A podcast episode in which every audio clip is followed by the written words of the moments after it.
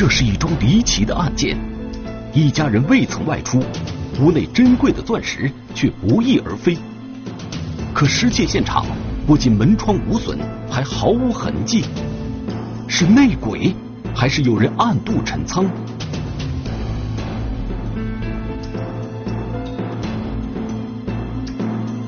谁动了我的钻石？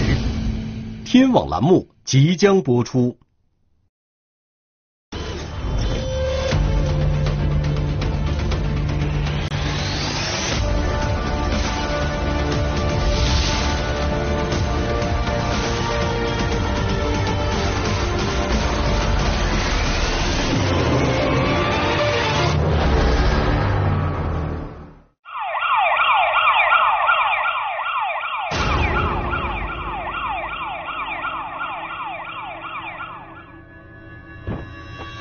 人来让他保险啊？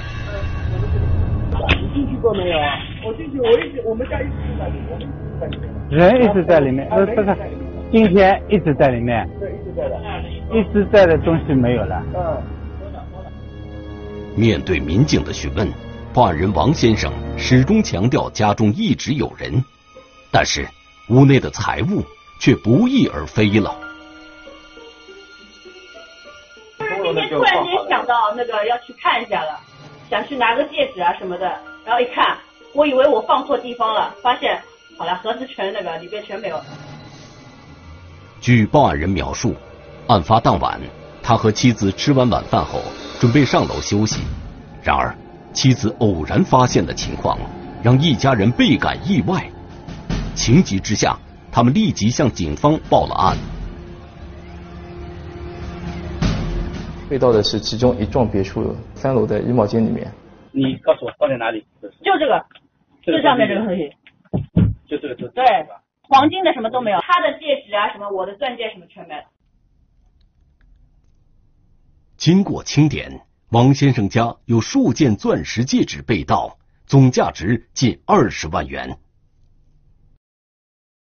除了财物被盗，更让王先生百思不得其解的是。报案当日，一家人并未出门，究竟是什么样的窃贼能如此大胆的进入室内呢？进一步调查后，民警发现，王先生和他的父母分别住在两栋三层楼的联排别墅中，王先生一家三口住在西边七十号别墅内，而他的父母则住在东边七十二号别墅。临近两个别墅被同一家人家买下来了。在二楼，他们是互相打通的。两栋别墅有通道连接，也就是说，窃贼有可能是从王先生父母家的七十二号别墅进入七十号别墅。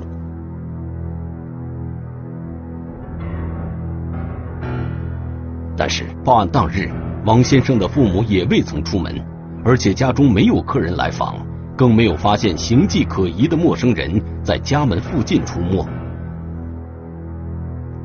经过粗略清点，王先生的父母家没有发现财物丢失的情况，失窃的似乎只有王先生居住的七十号别墅。告诉我放在哪里？就这个。从种种迹象来看，窃案似乎并不像陌生人所为，行窃者应该对别墅的环境十分熟悉。此后，民警陆续发现的细节似乎也印证了这一点。第二、第三个全是小孩子，也是黄金，都在，都在，你自己看。而且小孩子两个抽屉什么都没有少，就少了我那个。如果人家偷啊，他三个都是抽屉啊，这里全偷了。啊。穿在。没有呢。这里也全在。存放钻石戒指的抽屉并没有上锁，任何人都可以轻易打开。但奇怪的是，在下面的两个抽屉中还存放着王先生女儿的黄金首饰。而这些黄金首饰居然安然无恙，难道窃贼的目标只是价值更高的钻石戒指吗？紧接着，王先生的妻子向民警反映，被盗房间门口的柜子里还放着十万元现金，并且这个柜子也没有上锁，窃贼应该很容易就能发现，但他并没有拿走。钱是放哪里的？钱啊，在这个柜子里。在这个柜子里啊？也少了。没有，没少没少。没少哪个柜子告诉我？就就门口这个柜子。今天肯定兴奋得了。对啊，肯定是翻了。你看，就门口。你先不要去。进门进房间以后，就有十万块现金在抽屉里面。那么，这个现金现在还在，这是我们觉得比较奇怪的一个地方。窃贼为什么没有拿走所有贵重首饰和现金？这显然与以往的窃案不同。窃贼似乎有所顾忌。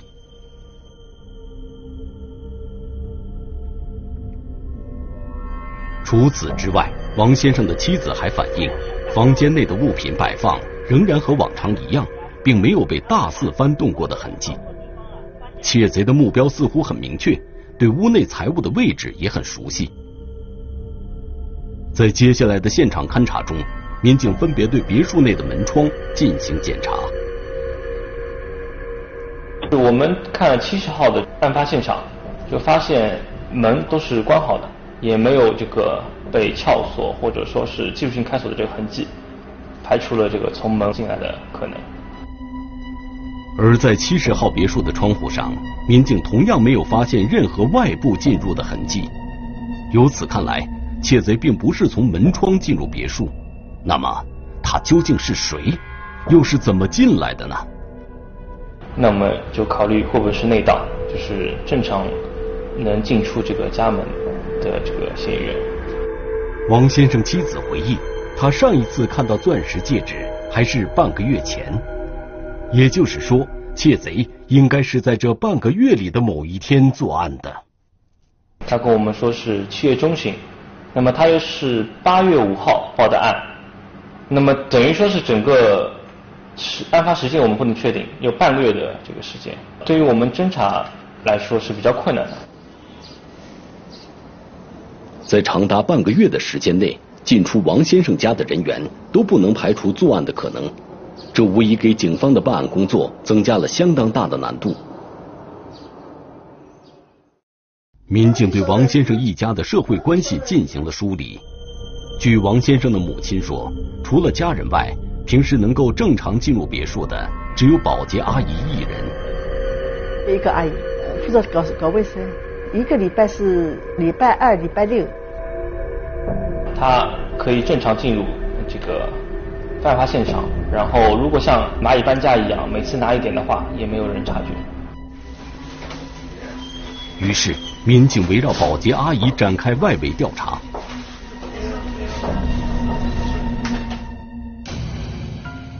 窃案迷雾重重，被盗别墅内再次发现财物失窃。一把从厨房被人拿到客厅的剪刀，成为了案件的关键线索。一名身穿黑色外衣的男子不断穿梭在竹林中，他是否就是入室行窃的嫌疑人？谁动了我的钻石？天网栏目正在播出。就在民警调查可疑线索的时候。八月六日，也就是王先生报案的第二天，住在隔壁七十二号别墅的王先生的母亲突然发现，三楼客房内的一个抽屉有撬痕，里面的一条手链也丢失了。当天晚上没有跟我们讲七十二号家里有财物被盗，那么第二天早上被害人就联系我们，发现这个七十二号家里有这个被撬跟财物的丢失情况。抽屉在已经损坏了。这个头部，这个头头部就符合这种剪刀一个压压面，它应该这样伸进去之后撬。结合现场上衣橱上面的撬痕，我们分析是应该是剪刀撬断的。当听到民警说起剪刀的时候，王先生的母亲突然想起，就在几天前，丈夫老王曾经在家里发现过一把断柄的剪刀。一把剪刀嘛，怎么头断掉了？他认为是我儿子弄断的，他也不在心，不在心了。问问我儿子，他讲不是他；问我媳妇，也不是他弄断掉的。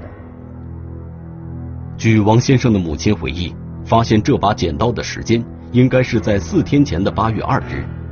当天家中无人，晚上回家后看到这把原本放在厨房的剪刀，却出现在了餐桌上，并且刀柄已经损坏。其实八月二号那天晚上，他回来发现有一把剪刀出现在这个饭桌上，但是这把剪刀其实是放在厨房的。然后发现这把剪刀而且有撬痕。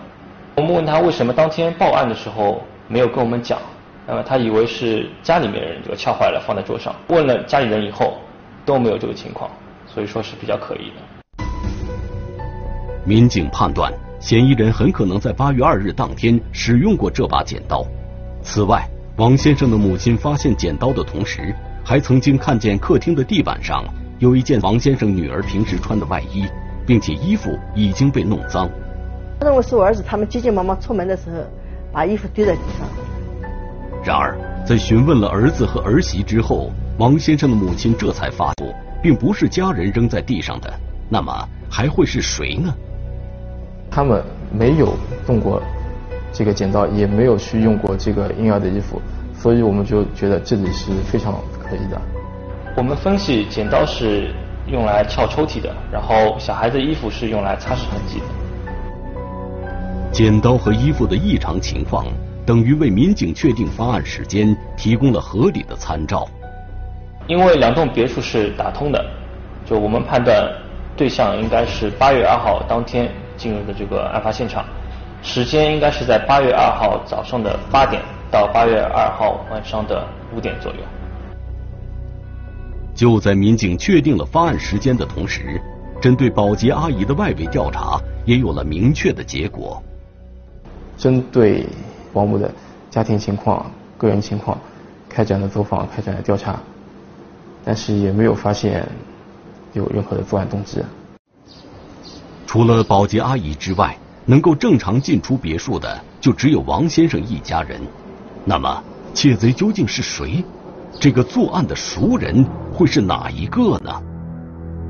为了尽快查出真相，民警对八月二日当天小区内的监控录像。进行了视频追踪，有个监控正好照到七十号这个别墅的周边，那公共区域经过的人还不少，有遛狗的，有晨练的。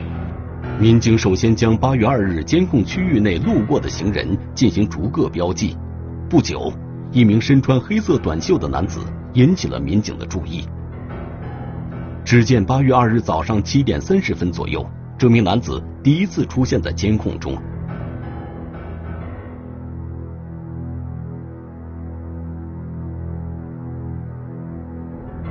紧接着，在八点十分，这名男子再次出现了。经过民警统计，该男子多次经过七十号别墅边上的这片竹林。半小时后，民警在靠近七十号别墅的另一处监控中，又发现了这名黑衣男子。画面的左上角这一栋别墅就是被害人的别墅，然后这一个男子他频繁出入在这一套别墅的周边的小路上。在来回走动，并且不时的向里面张望。这名男子在四十分钟左右的时间里，不仅反复出现在七十号别墅附近，而且在他行走的过程中，还做出了一个奇怪的举动。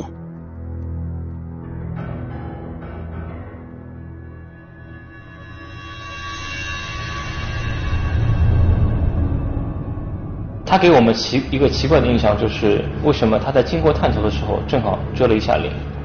民警研判，黑衣男子的这个举动很有可能是为了躲避小区里的监控设备。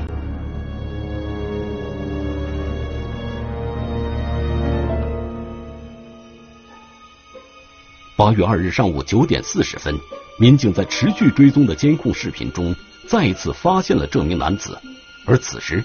这名男子与之前出现时却发生了一些变化。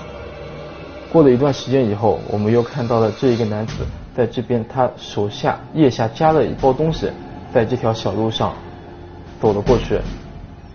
然后我们想到，刚刚监控上他是手上没有拿任何东西的，现在却是拿了这样一包东西，在同样这条小路里离开。从两段监控画面中不难发现，八月二日上午七点三十分。这名男子在经过七十号别墅前时，身上没有任何物品。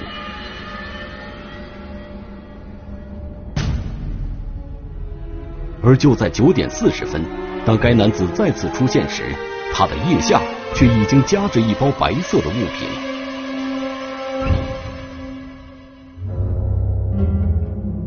结合我们报警人当时说的，在这一个时间段家里是没有人的，因此。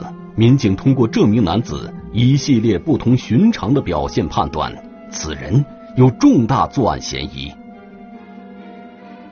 看下来以后，这个遮脸的这个男子是嫌疑最大的，因为他出现次数最多，而且专门走这个草丛跟竹林，不走大路。锁定该男子后，民警通过视频监控对其继续追踪。然而，由于小区内监控覆盖并不完整，因此民警并没有发现这名男子离开小区的任何线索。但是，通过民警不间断的反复排查，终于再一次发现这名男子的行踪。监控显示，八月二日中午十一点三十分左右，这名男子出现在了小区路口的监控中。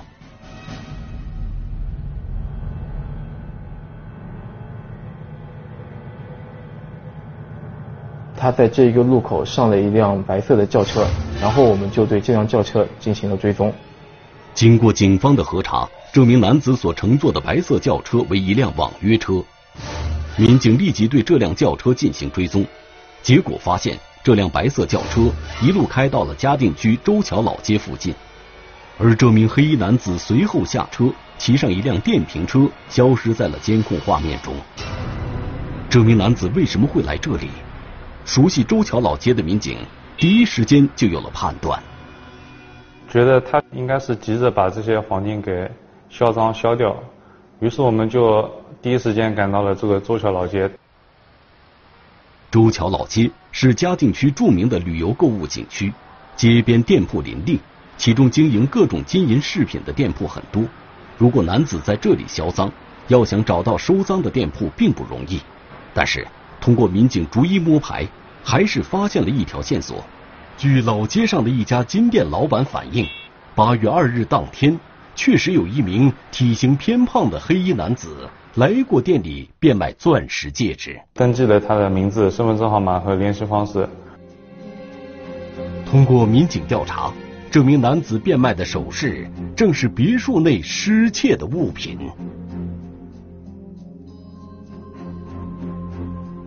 经过核查。这名黑衣男子名叫朱某佳，现年二十七岁，无业。于是，寻找嫌疑人朱某佳的工作随即展开。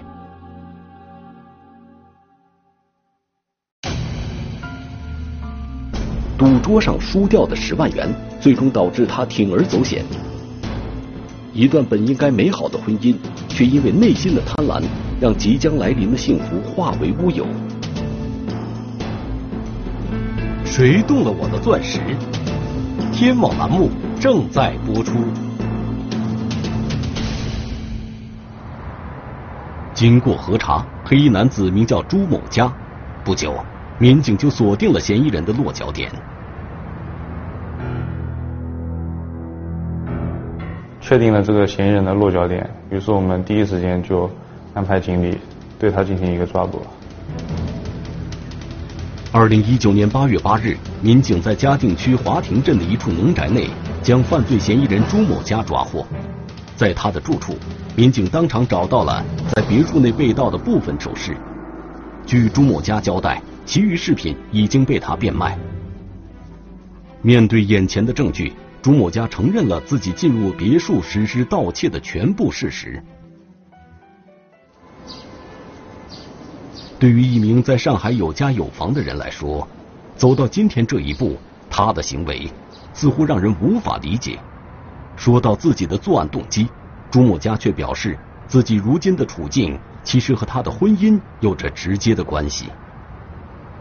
我觉得不配他，也觉得好像不是这样一个一个社会上，毕竟他工作那么好。原来。朱某家曾经是一家工厂的普通职工，而他的妻子则是另一家公司的高管，两人在事业上有较大的差距，朱某家因此有着强烈的自卑感。结婚之前，朱某家还曾因为聚众斗殴罪和抢劫罪两次被判刑入狱。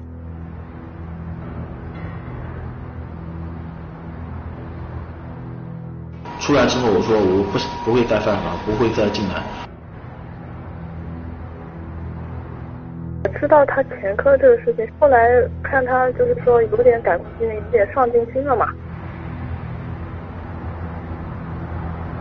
因为朱某家曾经入狱的经历，两人的相恋曾遭到小雅父母的强烈反对。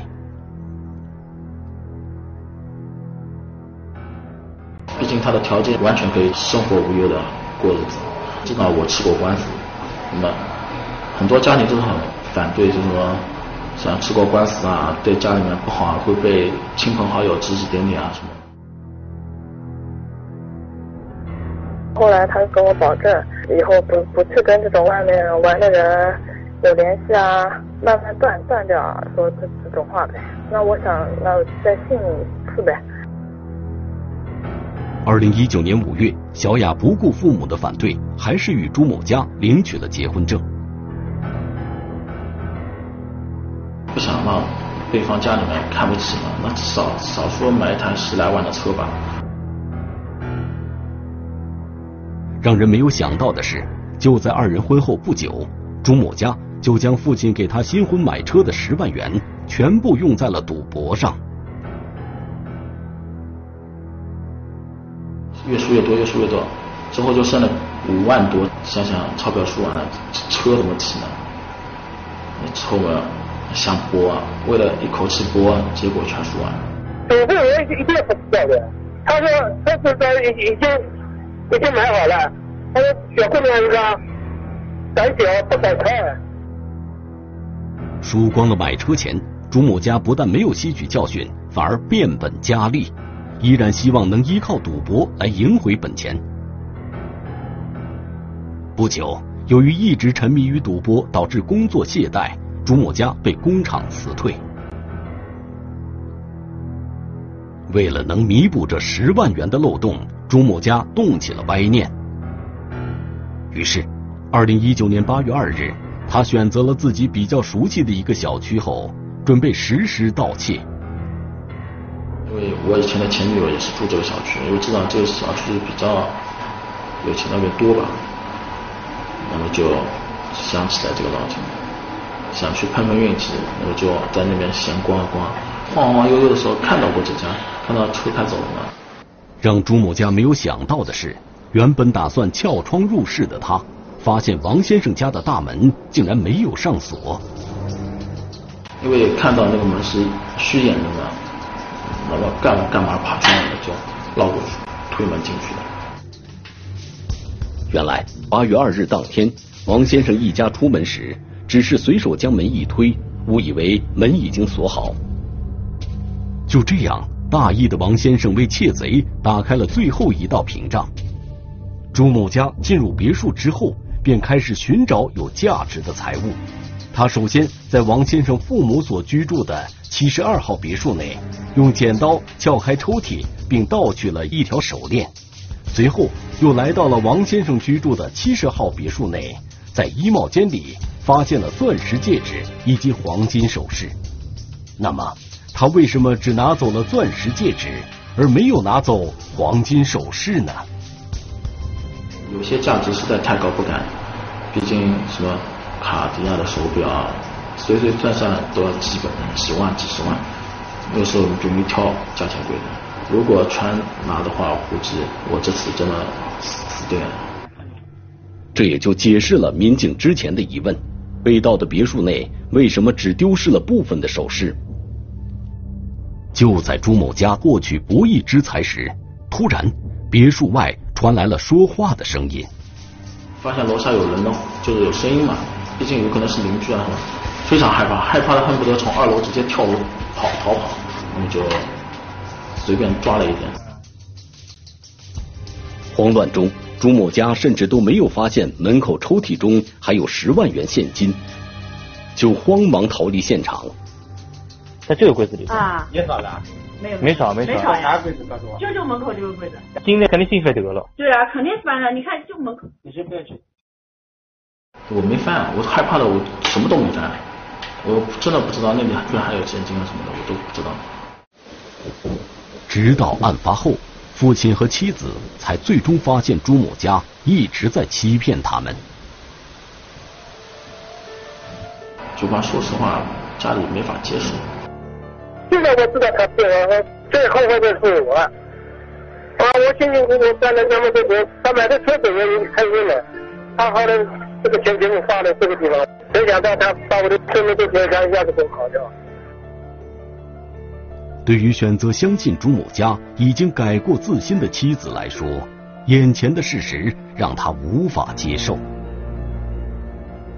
该说很崩溃吧，因为我就打算后面两天要准备跟我爸要谈这个事情，就是说开嘛。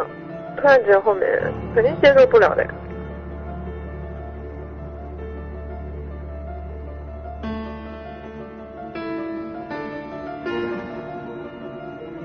朱某家辜负的不光是一份信任，也是一次重生机会。二零一九年十二月二十三日。朱某家因犯盗窃罪，被上海市嘉定区人民法院判处有期徒刑五年，并处罚金人民币一万元。